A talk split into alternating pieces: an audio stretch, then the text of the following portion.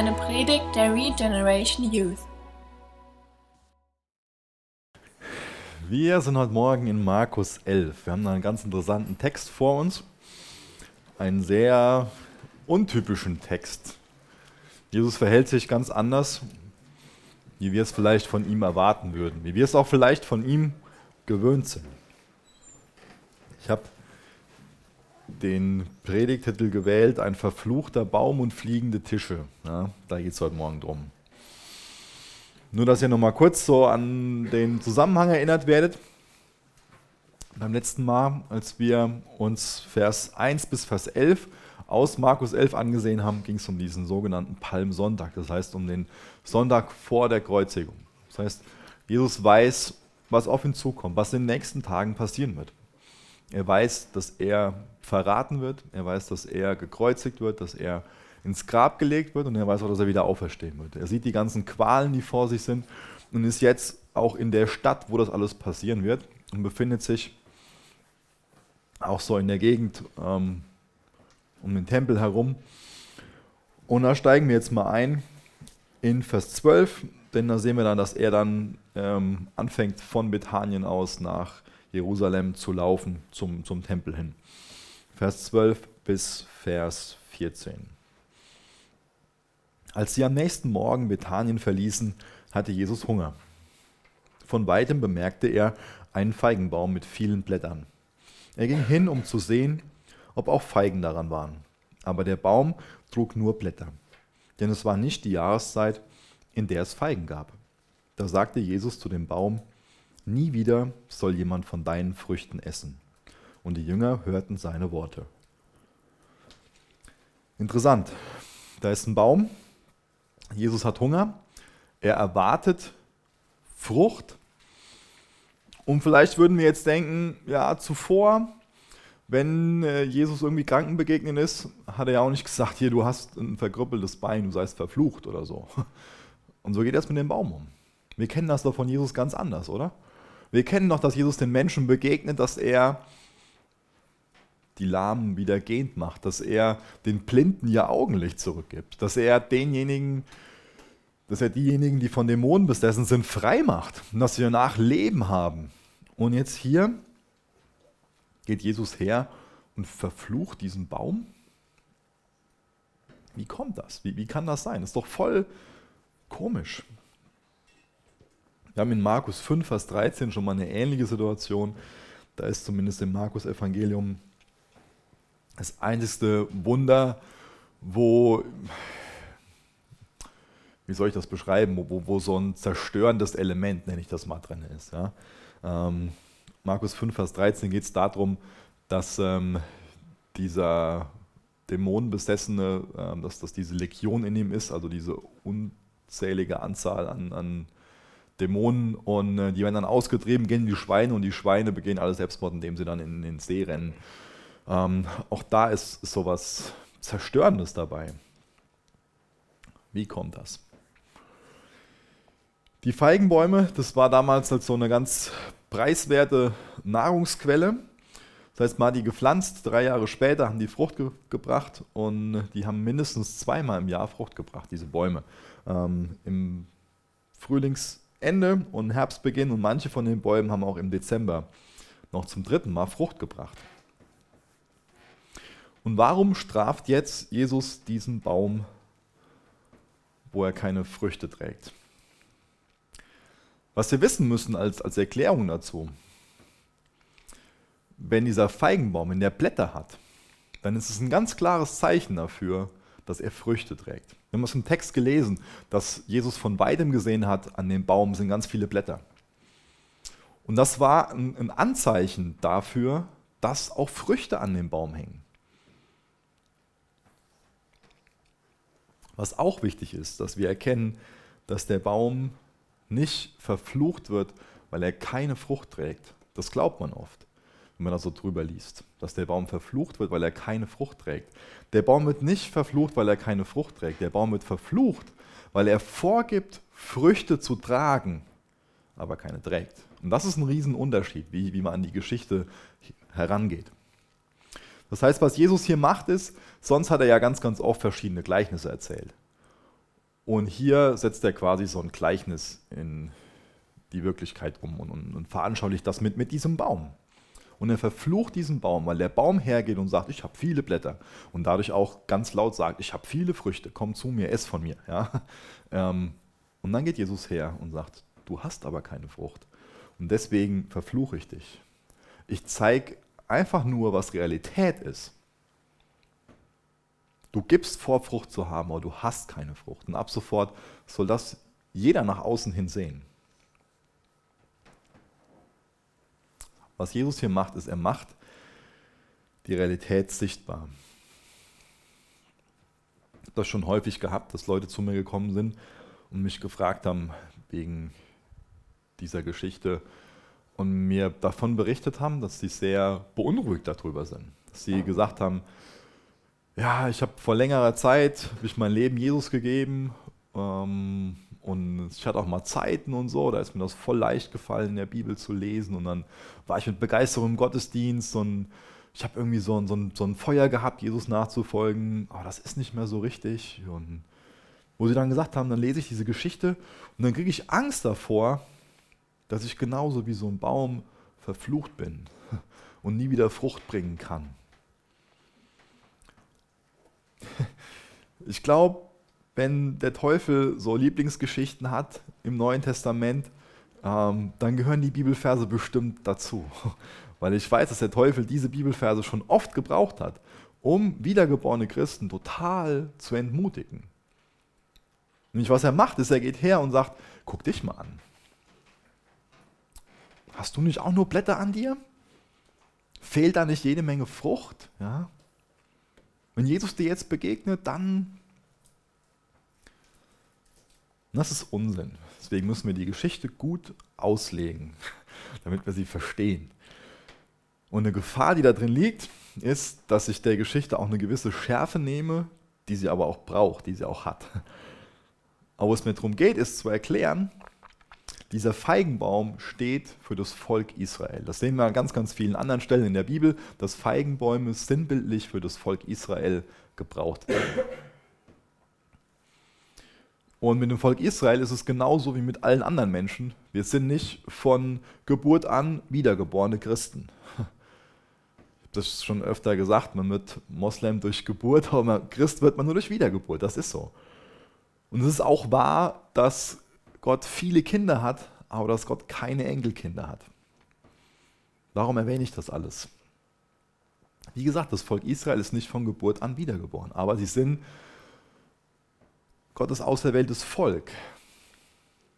Und wir haben jetzt beim letzten Mal diese Geschichte gehört, und das will ich euch nochmal so ein bisschen in den Hinterkopf rufen, wo Jesus nach Jerusalem hineingeritten ist auf diesem Esel und dann die ganzen Menschen ausgerufen haben, so Hosanna und, und ihn als König gepriesen haben. Und ich habe das erklärt, dass sie nicht wirklich Jesus willkommen heißen wollten, sondern dass sie einfach nur wollten, dass Jesus sie von ihrem Problem, von den Römern befreit. Das heißt, sie haben nicht Gott angebetet, weil er Gott ist, sondern sie haben Gott angebetet, weil er mal was für sie tun sollte. Und wo es Jesus darum geht, ist, dass er will, dass sein Volk nicht nur einfach will, dass er mal was für sie tut, sondern dass sein Volk ihn in ihr Herz aufnehmen will. Seht ihr, Jesus war in Jerusalem willkommen, weil sie dachten, der befreit uns mal von den Römern. Aber es war nicht so, dass er willkommen war. Du bist der Erlöser, der uns auch von uns selbst befreit. Dieses Hosanna, das waren diese, diese Blätter, dieses Du bist herzlich willkommen, unser König. Das waren diese Blätter. Aber da war keine Frucht da in dem Sinne, dass sie Jesus als Erlöser aufgenommen haben. Habt ihr das verstanden? Um welche Person es hier geht? Wenn du wiedergeborener Christ bist, das heißt, wenn du Jesus für dich persönlich aufgenommen hast, wenn du Jesus glaubst, dass er für dich persönlich stellvertretend am Kreuz gestorben ist, dann brauchst du dir nicht einen Kopf darum machen, dass von wegen Frucht und ah, und jetzt könnte ich meine Erlösung verlieren oder keine Ahnung, was da alles man irgendwie so draus machen kann. Dann zählt dieses Gleichnis quasi nicht für dich. Ja? Das heißt, hier geht es darum, dass es auch bei dem Volk Israel so ist, dass es da dieses sichtbare Volk Israel gibt. Alle, die von ihrer Geburt durch ihre Geburt zu dem Volk dazugehören. Ähm, und dass es aber auch wie so ein unsichtbares Volk Israel gibt. Das heißt, dass es Juden gibt, die sich wirklich für Jesus entscheiden und die Jesus wirklich in ihr Herz lassen. Und die gleiche Unterscheidung gibt es auch bei uns Christen. Es gibt die sogenannte sichtbare Gemeinde und es gibt auch die unsichtbare Gemeinde. Das ist ein wichtiges Konzept, da solltet ihr euch mal drauf einlassen ähm, und, und, euch das, das so, so lernen, so, so zu, zu denken. Ganz oft im Neuen Testament, ähm, auch ganz oft, wenn, wenn Jesus über die Christen spricht, dann spricht er nicht wirklich von denen, die wiedergeboren sind, sondern dann spricht er von allen, die quasi äußerlich zur Gemeinde hinzugehören. Äußerlich zur Gemeinde hinzugehört ihr alle, weil ihr einfach hier dabei seid. Ähm, das heißt auch die meisten Kinder aus dem christlichen Elternhaus und so weiter. Alle, die einfach so dazukommen und zu Gemeindeveranstaltungen gehen. Aber nur, dass ich zu einer Gemeindeveranstaltung gehe, nur, dass ich zu einem Gottesdienst gehe, das macht mich ja nicht zu einem Christen. Und dann wird zum Beispiel in Matthäus 25 wird, ähm, ein Gericht beschrieben, wo die ganze Gemeinde hinkommt. Und dann wird zwischen Böcken und zwischen Schafen unterschieden. Da wird unterschieden zwischen denen, die wirklich eine persönliche Beziehung zu Jesus haben, die wirklich persönlich Jesus glauben, und zwischen denen, die nur so äußerlich ein bisschen Kulturchrist waren, ja, die so ein bisschen religiös sind. Und das Thema ist sehr ernst. Und deswegen geht Jesus auch so krass damit um, dass er hergeht und sagt, damit habe ich ein Riesenproblem. Wenn Leute vorgeben, was zu sein, was sie einfach nicht sind. Und da will ich auch den, den Biss und die, und die Schärfe in der Botschaft lassen. Das will ich da auch gar nicht rausnehmen. Jesus nimmt es sehr ernst, wenn man, wenn man vorgibt, was zu sein und man ist es nicht. Das ist halt sehr heuchlerisch, dieses, dieses Verhalten. Aber man kann jetzt verschieden damit umgehen. Man kann verschieden damit umgehen, dass man damit konfrontiert ist, dass es dann eine sichtbare und eine unsichtbare Gemeinde gibt. Zum einen kann ich das entmutigen, dass du vielleicht für dich selbst jetzt irgendwie erkennst, ja, ich bin ein Heuchler, ich gehe da nur einfach so hin, aber eine Beziehung zu Jesus habe ich nicht. Ich habe noch nie Jesus in mein Leben reingelassen. Lass dich nicht dadurch entmutigen, sondern lass dich ermutigen, ganze Sache mit Jesus zu machen. Lass dich dazu ermutigen, lass dich dazu einladen, Jesus nicht nur als jemand haben zu wollen, der dein Leben ein bisschen einfacher macht, der deine Römer aus deinem Leben schmeißt. Und lass dich dazu einladen, Jesus wirklich als König, als Erlöser in dein Herz aufzunehmen. Ihr könnt gerne mal die Predigt nachhören, ähm, von, die ich über Vers 1 bis Vers 11 gehalten habe. Aber ich habe das so ein bisschen rausgearbeitet, dass es immer diese zwei Wege gibt. Und dass man, dass einfach ein, ein, ein weltlicher König auf einer ganz anderen Art und Weise nach Jerusalem eingezogen wäre und habe das erklärt, was Jesus für ein demütiger, für ein liebevoller König ist. Und dieser demütige, liebevolle König, der hat den Wunsch, dass er in dein Herz einziehen will. Und er ist dann auch derjenige, der Frucht hervorbringen wird. Das ist die gute Nachricht. Und, und das ist das, was heute Morgen an dir, an, in deinen Gedanken hängen bleiben soll. Jesus Wunsch ist es, dass er in dein Herz einzieht, dass du dein Herz für ihn aufmachst, dass er da reinkommen kann in dein Leben und dann wird er Früchte hervorbringen. Jesus will uns frei machen von einer, von einer äußeren Religiosität, einfach nur von so einem Kulturchristsein oder von so einem geerbten Christsein, dass wir irgendwie bemüht sind, so ja, ich gehe halt den Gottesdienst, machen halt meine Eltern so oder meine Freunde und ja, ich lese halt meine Bibel und das, ja, das gehört sich halt so und das und jenes und hör auf, irgendwas vorzuheucheln, hör auf, irgendwas vorzutäuschen, was nicht echt ist. Aber lass dich einladen, eine echte Beziehung zu Jesus zu entwickeln. Denn seht ihr, wenn, wenn wir einfach nur so was Äußeres haben und Jesus nun in unserem Herzen ist, dann kann auch keine Frucht wachsen. Aber wenn wir Jesus in unser Herz lassen, dann wird er für Früchte sorgen. Er macht es dann. Das ist der Glaube, den wir haben, dass Gott dann für Veränderung sorgt. Aber es ist total schwierig, ein Christsein zu führen, wo wir wirklich keine Beziehung zu Jesus haben, aber dann irgendwie diesen Versuch starten, uns dazu zu zwingen, Früchte zu entwickeln. Seht ihr, aus, aus uns heraus können wir keine Frucht bringen. Das funktioniert nicht. Ohne dass Jesus in deinem Herzen ist, können da keine Früchte des Geistes wachsen.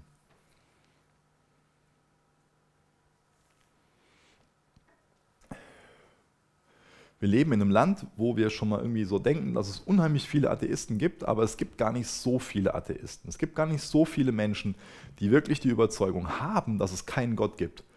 Aber wisst ihr, wovon unser Land voll ist? Von praktischen Atheisten. Von Leuten, die zwar hergehen und sagen, es gibt Gott, die aber so leben, als ob es Gott nicht geben würde. Und das ist eine ganz große Gefahr. Dass wir so ein äußeres Bekenntnis haben, aber dass wir leben, als ob es Gott nicht geben würde. Und deswegen lass uns immer wieder hergehen und Jesus in unser Herz einladen. Lass uns immer wieder hergehen und sagen, Jesus, komm, komm du in mein Leben. Wirk du in meinem Herzen. Wir werden gleich noch davon lesen, dass Jesus hergeht und die Tische umschmeißt. Auch das wünsche ich mir, dass wir das als Gebet beten, dass wir sagen, Jesus, werf die Tische in meinem Herzen um, wenn da Sachen drin sind, die einfach nicht da reingehören. Und dann lassen wir Jesus wirken und dann wird Jesus für die Frucht sorgen. Wir sollten uns nicht irgendwie abmühen und, und, uns dazu zwingen, ja, jetzt muss ich Frucht bringen und das und das. Habt ihr schon mal neben einem Apfelbaum gestanden und ihr habt irgendwie dem Apfelbaum zugehört dabei, wie er sich da einen zurechtgestöhnt hat und oh, ich muss Frucht bringen und äh. das funktioniert nicht, ja, sondern der steht einfach da. Der lässt sich von der Sonne bescheinen und beregnen und dann kommt auch mal ein Gärtner vorbei und der schneidet was ab und das ist das Bild, was Jesus gebraucht, wie er Früchte in unserem Leben hervorbringen will. Deswegen sind wir heute Morgen zum Beispiel hier, um uns hinzusetzen und zu sagen, wir wollen uns beregnen lassen und bestrahlen lassen, aber wir wollen uns auch beschneiden lassen von ihm. Und dann bringt Jesus die Frucht hervor. Und nicht ihr seid diejenigen, die sich querlegen müssen, die durch irgendwelche religiöse Anstrengungen dann Früchte erzeugen, sondern Jesus wird ein Werk in euch tun. Und das ist eine Sache, die wir mehr lernen müssen, dass wir viel mehr lernen zu sitzen und Jesus machen zu lassen. Und dann kommen Dinge hervor. Ich bin lange Zeit so ein, so ein Baum gewesen, der nur äußerlich Blätter dran hatte. Ich bin fast mein ganzes Leben lang mit in eine, in eine Gemeinde ge, gegangen und habe äußerlich vorgegeben, dass, dass da was ist. Aber es war keine Frucht da, es war keine Beziehung zu Jesus da. Und erst als ich 18,5 Jahre alt war, habe ich Jesus für mich angenommen als persönlichen Erlöser. Und dazu will ich dich heute Morgen einladen. Ich will nicht, dass du irgendwie entmutigt bist und als Christ an dir runterguckst, oh, da ist keine Frucht und, äh, und die Krise kriegst. Das ist dann der Teufel, der Verkläger der Brüder, der das aus dir macht. Was du heute Morgen hören sollst, ist, lad Jesus ganz neu ein und er wird es hervorbringen. Das ist, das ist die Einladung. Jesus bringt die Frucht hervor. Lad ihn dazu ein. Und wenn du an dem Punkt bist, dass du für dich erkennst, bis jetzt war das nur so, eine, so ein Kulturchristsein, nenne ich es mal. Mir fällt da gerade kein besseres Wort für ein. Sorry. Dann lass dich einladen, heute Morgen Gottes Kind zu werden, denn das ist Gottes Angebot. Seine Gnade ist für dich da und er will, dass du neues Leben bekommst. Was ich auch interessant finde, ist, dass dieser Baum da alleine steht. Das sagt Jesus ja. Der Baum stand alleine. Warum ist das? Warum erwähne ich das überhaupt? Ich habe das in einem Kommentar gelesen, dass so ein Feigenbaum, dass der Fremdbestäubung braucht, um Frucht tragen zu können. Und das ist auch eine wichtige Lektion für uns Christen. wo ist, steckt da eine Lektion für uns drin? Also die Bäume, die müssen so irgendwie so nebeneinander stehen, damit mit die sich gegenseitig bestäuben können und dann kann Frucht hervorkommen. Und wir sehen es schon auch in der Dreieinigkeit. Ja? Gott ist ein Dreieiner Gott. Vater, Sohn, Heiliger Geist. Er sagt uns, dass wir in seinem Ebenbild erschaffen sind. Und eine Dimension da drin, eine Lektion, die wir daraus lernen, dass wir in seinem Ebenbild erschaffen sind, ist, dass wir Gemeinschaft brauchen. Gott ist in sich selbst Gemeinschaft. Wir sind so ähnlich verdrahtet wie er und deswegen brauchen auch wir Gemeinschaft. So ein Baum braucht Gemeinschaft quasi, ja. Der braucht Fremdbestäubung. Und genauso brauchen wir einander. Deswegen ist es so wichtig, dass wir regelmäßig einfach auch Gottesdienste haben, dass wir regelmäßig in Gottesdienste gehen und dass wir geistliche Gemeinschaft haben dass wir uns über die Sachen austauschen, dass wir auch unsere Fähigkeiten einbringen. So sind wir verdrahtet. Das ist wichtig, dass wir das über uns lernen, dass es was ganz Befreiendes für uns ist, wenn wir uns einfach in eine Gemeinschaft einfügen. Gemeinschaft ist oft dreckig in Anführungsstrichen, es ist oft kompliziert, aber das ist eines, wie wir als Christ wirklich dauerhaft mit dem freudigen Herzen Jesus nachfolgen können. Und ich finde es absolut katastrophal, wie viele Christen es hier in der Gegend gibt, die kein geistliches Zuhause haben, die nicht in der Gemeinde sind und die vorgeben, Jesus nachzufolgen. Aber wir können, ohne dass wir ein geistliches Zuhause haben, können wir Jesus nicht dauerhaft mit einem freudigen Herzen nachfolgen. Gemeinde ist Gottes Wunsch, das hat er sich ausgedacht. Und ja, es gibt Probleme. Und ja, Jesus lädt uns dazu ein, dass wir uns gegenseitig vergeben, dass wir uns vergeben lassen. Da, wo Menschen zusammen sind, da gibt es schon mal Reibereien, da gibt es Dinge, die uns frustrieren. Wir frustrieren uns selbst schon mal, wir kommen schon mal auf uns selbst nicht klar, wir enttäuschen uns selbst und andere enttäuschen uns. Aber an der Art und Weise, wie wir damit umgehen, reifen wir wieder. Und an der Art und Weise, wie wir damit umgehen, dass wir uns das vergeben und dass wir es hinkriegen, dann wieder wie Geschwister zusammenzustehen. Sieht die Welt, dass Jesus Gott ist. Gemeinde ist Gottes Wunsch. Und das ist eine Sache, dass wir das brauchen, um Frucht zu bringen, genau wie so ein, wie so ein Baum. Wir brauchen diese Gemeinschaft. Mit Gott ja, aber Gottes Gedanke ist, dass wir Gemeinschaft auch mit Geschwistern brauchen, um wirklich Frucht zu bringen. Und was bedeutet Frucht? Viele haben oft dieses Denken, ja, Frucht, das bedeutet einfach nur, dass jemand wiedergeboren wird, ja, dass ich meinen Glauben weitergebe und dann ähm, bekehrt sich jemand, in Anführungsstrichen. Das ist Frucht, ja, aber die Bibel redet auch von, von anderer Frucht, zum Beispiel von, von Charakterfrüchten, davon, dass sich mein Charakter verändert, dass sich mein Verhalten verändert. Ich habe das eben schon beschrieben. Frucht bedeutet, Jesus als Herr aufzunehmen und ihn machen zu lassen. Und dann bringt er Frucht hervor.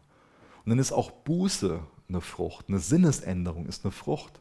Es ist eine Frucht, dass wir auf eine Schuld aufmerksam gemacht werden und auf eine falsche Denkweise und dann sagen, okay, vorher habe ich so gedacht, aber jetzt ist Jesus in meinem Leben, jetzt lebe ich anders, jetzt lebe ich so. Das ist alles Frucht. Es gibt auch die Frucht des Geistes, Galater 5, die Liebe mit den ganzen Facetten, Sanftmut, Geduld. Lass uns mehr wieder dahin zurückkommen, dass wir sagen, Jesus, hier ist mein Herz. Komm, komm rein. Wirke du diese Früchte. Ich finde das sehr gut erklärt, wie, wie geistliches Wachstum entsteht, dass Jesus an diesem Palmsonntag einzieht, dass wir ihn reinlassen als König. Dann lesen wir gleich davon, dann darf er auch die Tische im Tempel umwerfen, umschmeißen. Und dann bringt Jesus die Frucht hervor. Und das ist mir der wichtigste Gedanke heute Morgen, dass Jesus diese Frucht hervorbringen will. Wenn wir Jesus als sanftmütigen, als demütigen König einziehen lassen, dann bringt er Früchte hervor. Es ist nicht deine Aufgabe, Frucht zu bringen, sondern deine Aufgabe ist es, Jesus reinzulassen und er bringt dann die Frucht. Ich lese mal in Vers 15 weiter bis Vers 18. Als sie wieder nach Jerusalem kamen, ging Jesus in den Tempel und fing an, die Händler und die Leute, die bei ihnen, die bei ihnen kauften, hinauszutreiben. Er stieß die Tische der Geldwechsler und die Stände der Taubenverkäufer um und ließ nicht zu, dass weitere Waren durch den Tempelhof getragen wurden. Er fuhr sie an. In der Schrift heißt es, mein Haus soll ein Ort des Gebets für alle Völker sein. Aber ihr habt eine Räuberhöhle daraus gemacht. Als die obersten Priester und die Schriftgelehrten Gelehrten hörten, was Jesus getan hatte, überlegten sie, wie, Jesus, wie sie Jesus umbringen könnten. Sie hatten jedoch Angst vor ihm, weil die Menschen von seiner Lehre so beeindruckt waren. Warum hat Jesus so ein Riesenproblem mit den Leuten, die da Dinge in dem Tempel verkaufen? Ich glaube, zuallererst ist es wichtig, dass wir so den Tempelbezirk so vor unserem inneren Auge sehen. Das heißt, dass hier, was, was hier passiert, das passiert nicht im eigentlichen Tempel drin, sondern es passiert im Tempelbezirk. Das heißt, dann irgendwo ist eine Mauer und da fängt der Vorhof der Heiden an. Das heißt, da darf jeder hinkommen. Nach dem Vorhof der Heiden kommt dann der Vorhof der Frauen, dann kommt der Vorhof der Männer und dann kommt der Vorhof der Priester und dann der eigentliche Tempel. Also könnt ihr euch vor eurem inneren Auge das so mit so einzelnen Kreisen vorstellen und es geht dann, innen ist das Gebäude und außenrum sind die verschiedenen Vorhöfe. Und diese Geschichte, die wir gerade gelesen haben, die passiert im Vorhof der Heiden. Das heißt in dem äußeren Bezirk. Und was war jetzt das große Vergehen von den Leuten da? Die haben mal zum Beispiel Tiere verkauft zum, zum Opfern. Zum Beispiel Tauben. Ist doch gut, oder? Dass die Tiere verkaufen, die dann geopfert werden können. War doch, war doch so vorgeschrieben, dass man Tauben als Opfer darbringen sollte. Ist doch gut, dass die da Geld gewechselt haben, oder? Denn da musste Tempelsteuer entrichtet werden. Die Tempelsteuer, das musste eine gewisse Silbermünze sein und die durfte nicht von der schwachen Legierung sein. Das musste genau die Währung sein. Da kamen ganz viele Pilger hin, die haben halt dann ihre Euros und Dollars mitgehabt und die mussten halt eine andere Währung bezahlen. Ist doch gut, dass es da Leute gab, die Geld gewechselt haben. Könnte man denken, war aber nicht so. Zum Beispiel bei den Tauben war es so, dass die Verkäufer gemeinsame Sachen mit den Priestern gemacht haben und sich abgesprochen haben, dass es da einfach Zeichen gab, ähm, das dann, ähm, ich muss anders erklären. Es gab Leute, die die Opfertiere kontrolliert haben. Da gab es offiziell Beamte, dann musste man denen die Taube zeigen, die man opfern wollte. Und dann musste der Beamte diese Taube zulassen. Die musste rein genug sein. Und diese Beamten, die haben die Tauben, die außerhalb von dem Tempel zu kaufen waren, nicht zugelassen. Die haben dann immer gesagt, nee, die ist nicht rein genug. Und die haben nur die von den Verkäufern innerhalb von dem Tempel zugelassen. Und das Problem dabei war, dass die sich total daran bereichert haben. Außerhalb konnte man eine Taube für einen Bruchteil von dem Geld kaufen, wie man innerhalb von dem Tempel dafür bezahlt hat.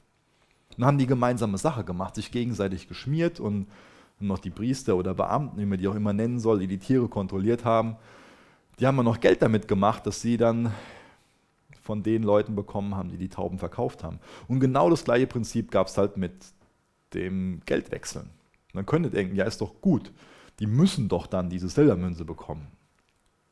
Aber die haben dann riesen Profit mitgemacht. Die haben das wesentlich teurer gemacht, als es eigentlich sein dürfte.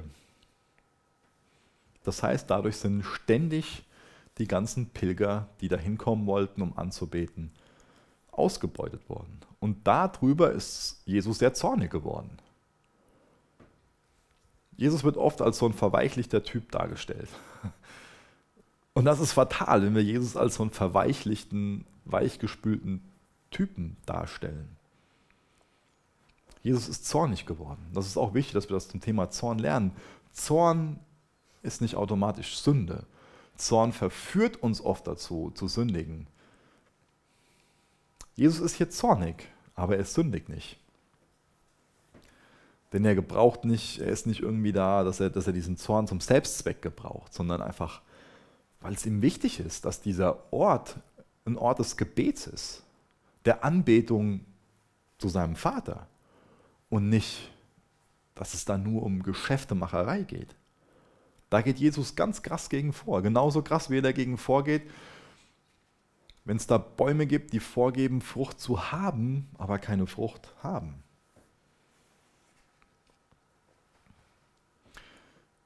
Eine wichtige Frage, die wir uns aufgrund von der Geschichte stellen, sollte sein, dass wir uns fragen, hindern wir andere daran, Gott anzubeten?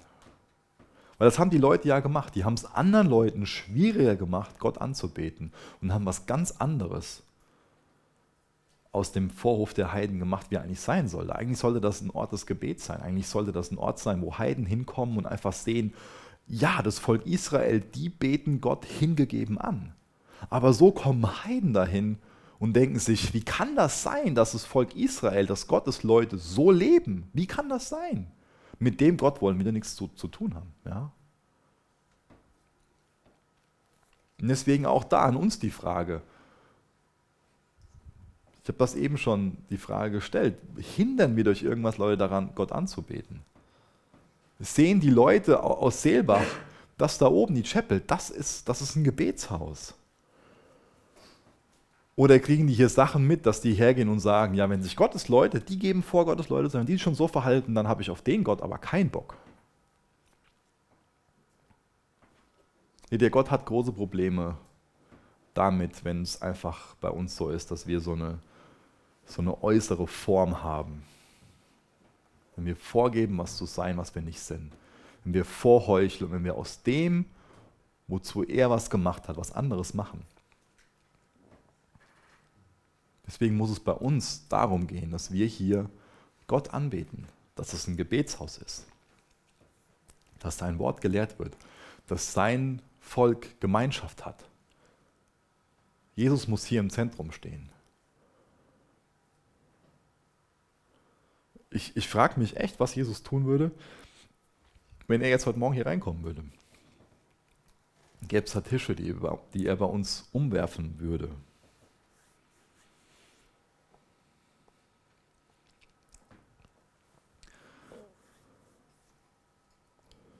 Heute sind wir, ist unser Körper der Tempel des Heiligen Geistes.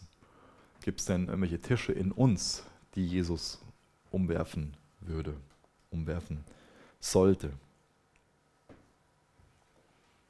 Jesus kommt in seinen Tempel und eigentlich müsste er sich da zu Hause fühlen. Eigentlich müsste er da die rechtmäßige Stellung, die rechtmäßige Position einnehmen dürfen.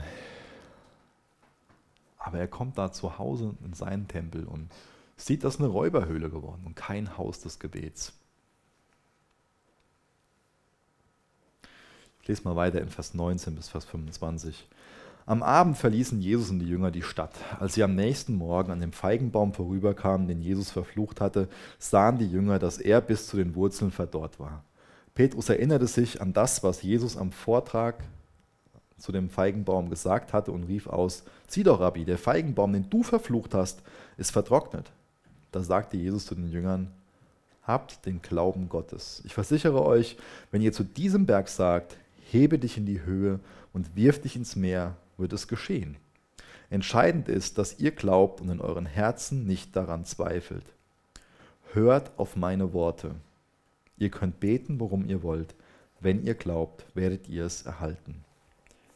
Doch wenn ihr betet, dann vergebt zuallererst allen, gegen die ihr einen Groll hegt, damit euer Vater im Himmel euch eure Sünden auch vergeben kann. Eine Sache, die mir am Anfang von dem Text auffällt, ist, dass da steht in Vers 20 genau, dass, äh, da steht, dass er bis zu den Wurzeln verdorrt war. Wenn es so ist, dass wir in uns heruntersehen und einfach nicht sehen, dass da irgendwelche Frucht ist, dass da keine Liebe da ist, dass da keine Frucht der, der Heiligkeit da ist, dass wir wirklich dieses Feuer verloren haben, Jesus nachzufolgen, dann sollten wir uns Gedanken machen, wo sind unsere Wurzeln? Weil wenn so ein Baum vertrocknet, dann ist es meistens so, dass da ein Problem mit den Wurzeln vorliegt. Wie sieht es aus mit, mit deiner stillen Zeit? Wie sieht es aus mit, mit Gebet? Vernachlässigst du Gebet? Liest du selbst in der Bibel? Wie sieht es aus mit deiner Gemeinschaft? Hast du jemanden, wo du mal hingehst und eine Schuld bekennst, wo du deine Sorgen äußerst, wo du Gebet empfängst? Bringst du deine, deine Fähigkeiten irgendwo ein? Hast du den Wunsch, Jesus zu, zu dienen? Es ist so wichtig, dass, dass wir von den Wurzeln an einfach mit, mit Gott verbunden sind. Und dass wir nicht das vernachlässigen, in Gottesdienst zu gehen, dass wir es nicht vernachlässigen, zu beten, dass wir es nicht vernachlässigen, in der Bibel zu lesen, persönlich. Wir merken das nicht am nächsten Tag, das ist klar. Wir merken es vielleicht eine Woche später. Die anderen merken es dann vielleicht zwei Wochen später ist die Art und Weise, wie wir auftreten, wenn wir diese Dinge vernachlässigen. Lass dich ganz neu dazu ermutigen, durch deine Wurzeln schon, schon Gottes Wort aufzunehmen, zu beten, Gemeinschaft zu haben. Und dann lehrt Jesus hier, nachdem er den Vorwurf gemacht hat, ihr macht aus meinem Haus, der ein Ort des Gebets sein sollte, eine Räuberhöhle, lehrt er noch ein paar wichtige Lektionen zum Thema Gebet. Und das ist mein Wunsch, das ist vielleicht auch so eine Sache für, für uns im nächsten halben Jahr, im nächsten Jahr ist, wo wir einfach bewusst immer wieder uns die Frage stellen, wie sieht es bei uns zum Thema Gebet aus? Ist das hier ein Haus des Gebets? Sind wir eine Jugend, die wirklich betet? Jesus lehrt uns hier ein paar Sachen zum Thema Gebet. Und er geht her und spricht davon, Berge zu versetzen durch den Glauben. Was, was, was bedeutet das? Das ist eine gebräuchliche jüdische Redewendung gewesen, dieses Berge versetzen. Nämlich ein Rabbi, der ein schwieriges Problem oder eine schwierige Glaubensfrage gelöst hat, der wurde als jemand bezeichnet, der Berge versetzen kann. Das heißt, Berge versetzen ist einfach nur ein Begriff gewesen, der, das beschrieben hat, ein Problem zu lösen. Ist ja auch heute noch so, dass wir über eine Sache sagen, das, ist, das steht wie ein Berg vor mir. Ja? Das ist so ein Riesenproblem für mich. Ich weiß nicht, wie ich das überwinden soll. Und jetzt spricht Gott hier davon, dass wir im Glauben diese Berge versetzen können. Was bedeutet das? Was Leute da schon mal drunter verstehen, ist, dass anscheinend der Glaube so was Magisches ist. Und dass sie so hergehen und sagen, okay, das ist ein Berg und jetzt muss ich ganz, ganz feste Glauben und dann geht der Berg weg, dann geht das Problem weg. Ist das denn Glaube? Es gibt Leute, die haben großen Glauben an ihren Glauben. Versteht ihr das? Die haben Glauben an ihren Glauben. Die glauben, dass ihr Glaube das bewirken kann. Dass ihr Glaube in ihren, dass die vertrauen da rein, dass ihr Glaube dieses Problem beseitigt, indem die Situation sich ändert und alles nur noch geradeaus geht. Es gibt Leute, die haben Glauben in ihr Gefühl. Das heißt, die fühlen sich so, als ob sie keinen Glauben haben und deswegen wird das Problem auch weiter bestehen bleiben. Oder die fühlen sich so, dass das Problem sich beseitigen lässt und deswegen haben sie dann wieder großen Glauben in den Glauben.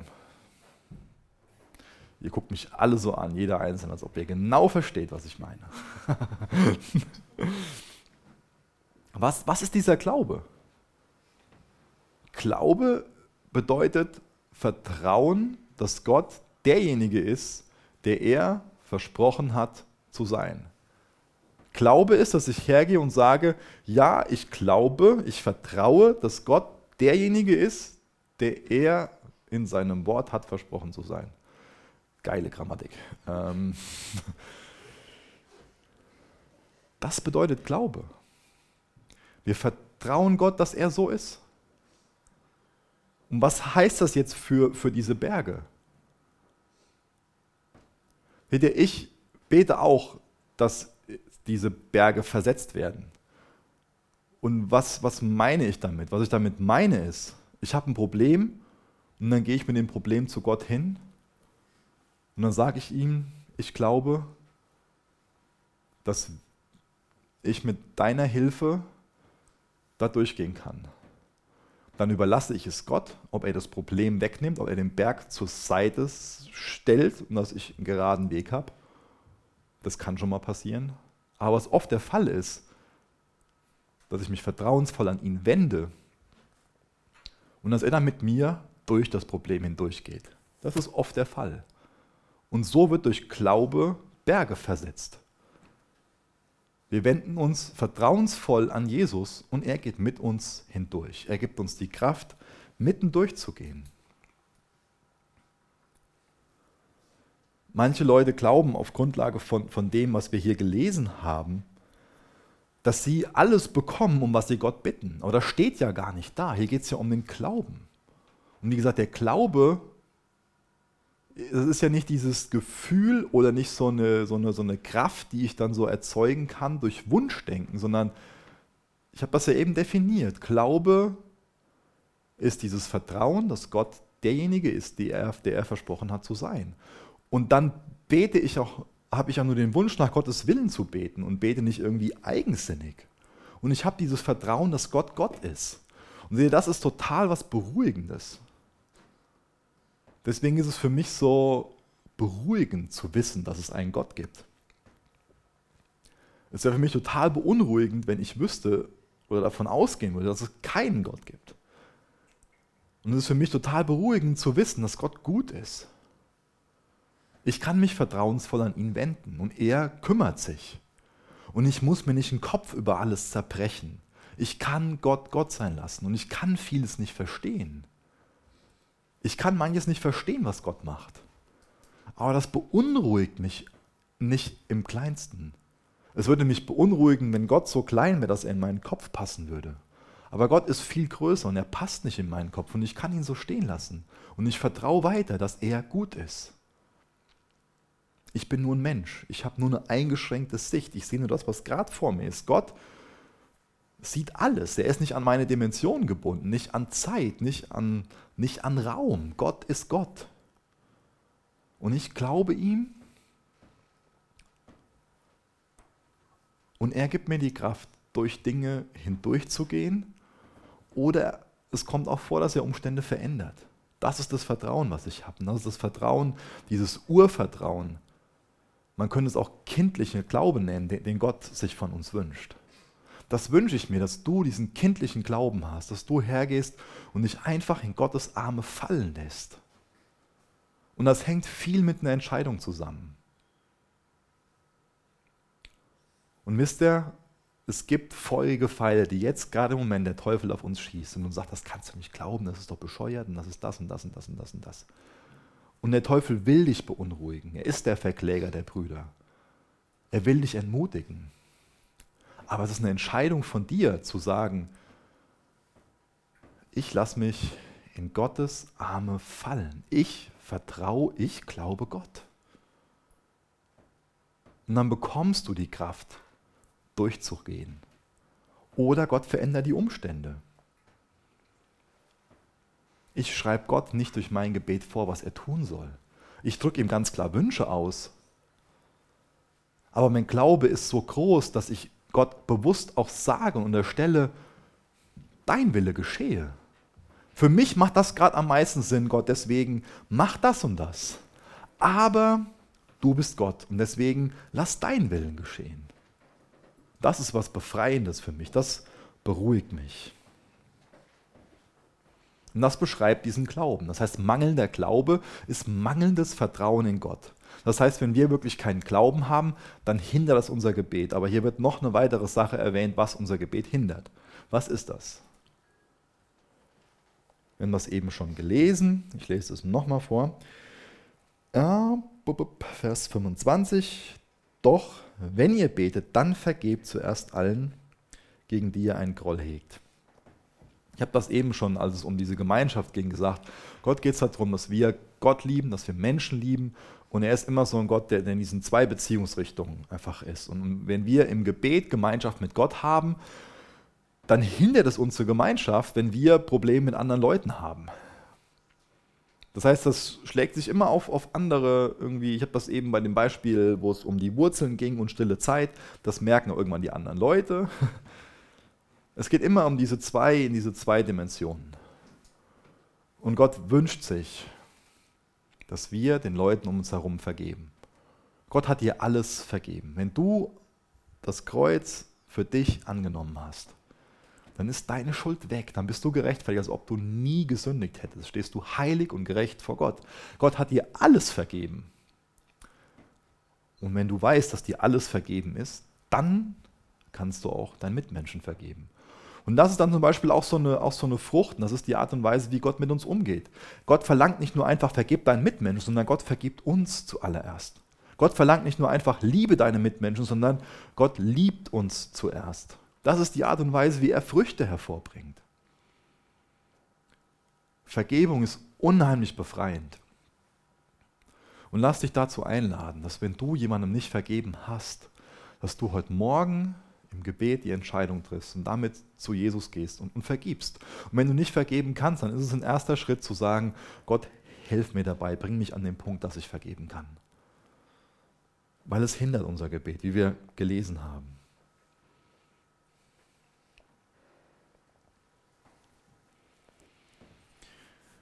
sind wir am Ende von der Predigt. Ich habe das eben schon ein paar Mal erwähnt mit dem Gebetshaus. Das wünsche ich mir für uns als Jugend. Dass wir nicht irgendwie zu einem sozialen Club verkommen, dass wir nur einfach da hinkommen und sagen, ja, da sind halt ein paar nette Leute, mit denen habe ich ein bisschen Gemeinschaft und so, sondern dass wir Jesus wirklich als König, dass jeder einzelne von uns persönlich Jesus als König, als demütigen, sanftmütigen König einziehen lässt und dass es uns in unseren Gottesdiensten darum geht, mit Gott in Kontakt zu kommen.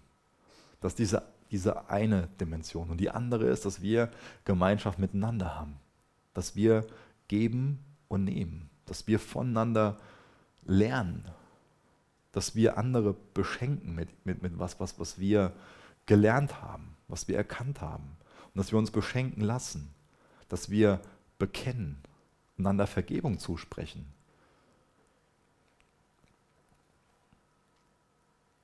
Das sollte unser, unser Gebet, unser Wunsch, unser Herz sein, dass das hier ein Gebetshaus ist, füreinander, dass wir Gott anbeten, dass wir mit ihm reden und dass da nichts anderes reinkommt. Das ist so wichtig.